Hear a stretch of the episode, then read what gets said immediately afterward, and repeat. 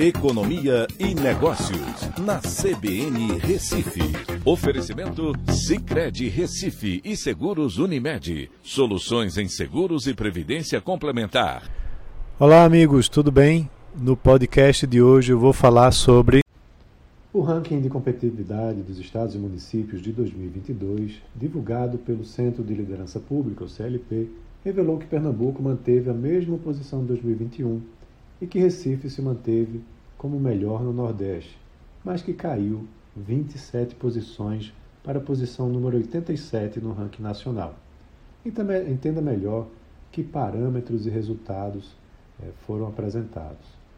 Pernambuco teve melhora em cinco pilares no índice: eficiência da máquina pública, potencial de mercado, capital humano, solidez fiscal e segurança pública.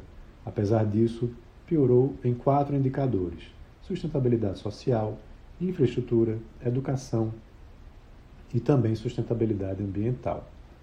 Já Recife permanece como com o melhor desempenho do Nordeste, ocupando, porém, agora a posição número 82 na, no ranking geral, é uma queda de 27 posições. É o único do Nordeste entre os 100 municípios mais competitivos do Brasil.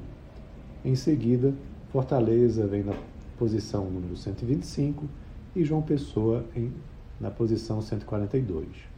Outros destaques positivos foram os municípios de Caruaru, com a posição 189 geral e sétimo no Nordeste, e que se encontra à frente de Salvador e Natal, por exemplo.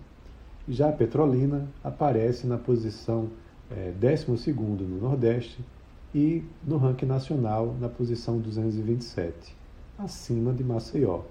Ambos os municípios apresentaram queda no ranking geral né, em relação ao ano passado. O ranking apresentou uma grande disparidade entre os municípios. Dentre os 100 melhores posicionados no Brasil, 95 deles se encontram nas regiões Sul e Sudeste. E essa disparidade só se agravou com a pandemia, segundo o CLP que organiza o ranking.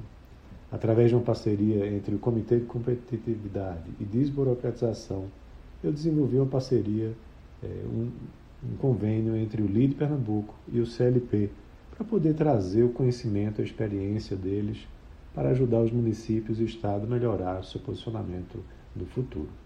Então é isso. Um abraço a todos e até a próxima.